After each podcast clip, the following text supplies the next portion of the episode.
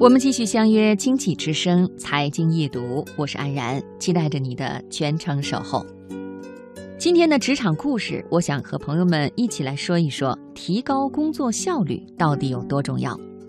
这篇文章来自互联网思维公众号。我带过很多人，也招过很多人，却发现一个奇怪的现象：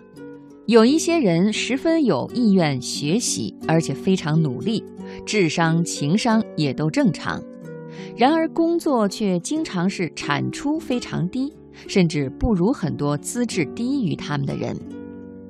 我一直百思不得其解，一度怀疑自己看人不准，直到前阵子看到吴军的这段叙述，才醒悟过来。仔细回想了这些人的工作方式，将他们与产出高的人相比。发现他们无一例外都存在这样三个问题。问题一：只关注任务，不关注目标。假如你的老板正在飞机上，还有一个小时落地，下来之后需要给客户做一个重要汇报，而你是需要给他做一份 PPT 的，但是因为你错估了时间，导致 PPT 草草做完，而且发现其中一些数据没有，你怎么办？低效人士的做法是疯狂的找数据，最后可能有数据了，然而 PPT 没有来得及做完，或者是质量不高。一般人的做法是找人帮助自己一起找数据，而那些高效的人呢，他们会根据老板此次汇报的目的，判断这些数据在其中的作用大小。如果作用不大，那么就把时间花在完善重要页数，而不是找数据上；如果很关键，那么就找其他人帮忙，或者找一些替代的数据。这三类人之间的差距，其实就是任务导向与目标导向的差距。问题二：应激式工作而非统筹式工作。如果你观察周围的同事，会发现整天风风火火、急得上蹿下跳、各种任务来回切换的人，有的时候产出并不高。看他们工作，就好像打地鼠一样，打完一个，另一个又冒上来，连看的人都跟着焦虑起来。而另一类人，他们做事专注、条理清晰，看起来很淡定，但是最后多困难的事情都默默地搞定了。两者的差别就在于，第一类人总是应激式工作，他们每天起来的第一件事情不是规划当天的工作，而是马上就投入工作，以至于到了下班以后，发现还有很多事情没有做完，而没有做完的可能又是最重要的。另外，领导临时给个任务，客户临时有个要求，同事临时要个数据，他们都会停下手里的事情去忙这些，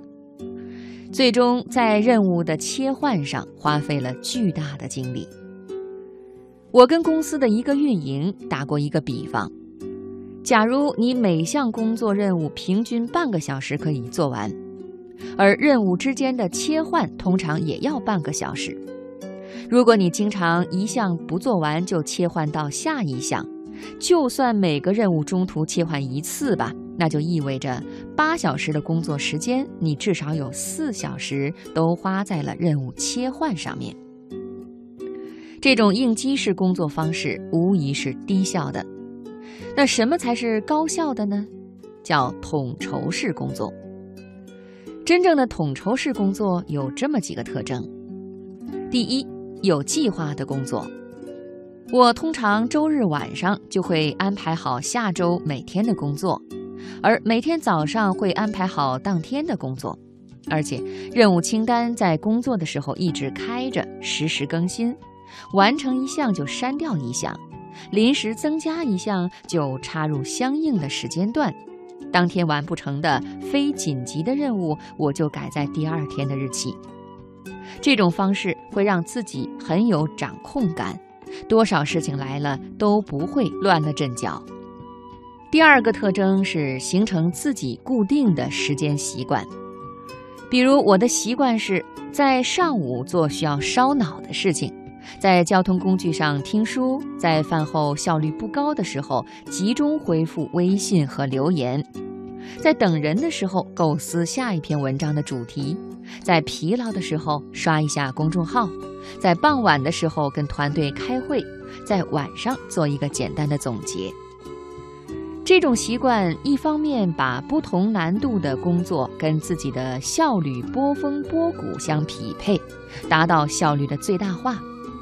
另一方面，我会清楚的知道五分钟、十分钟、三十分钟对我来说分别可以干什么，这样就不会一有碎片化时间就习惯性的刷朋友圈了。还有第三个特征就是及时记录，每天总结。当你正在工作的时候，老板布置了一个任务，或者客户来了一个问题，你会怎么做呢？很多人就直接扑到临时任务上面去了。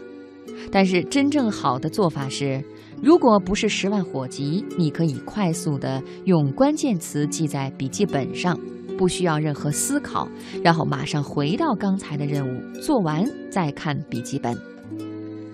另外，你在一天当中学到了什么，犯了什么错误，当时也要记下来，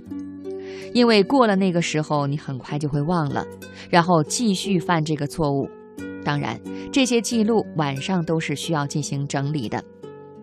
此前八年多的顾问生涯里，我成长最快的那半年，我每天都坚持写工作日记。好，我们刚才说的这三大特征呢，都是讲真正的统筹式工作应该具备的要素。那接下来呢，我们再看看第三个问题，那就是几乎从不偷懒。仔细盘点一下，我们哪样创新不是因为懒呢？不想走路有了汽车，不想爬楼有了电梯，不想打扫有了扫地机器人。工作中的大部分事情并不是一次性的，而是持续的，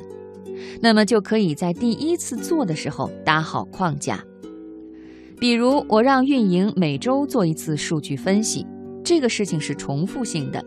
所以高效的做法是建一张 Excel 表格，把固定需要分析的参数都做好公式，每周呢只需要把导出来的原数据贴进去。刷新之后，参数就出来了，然后只需要看参数来得出结论。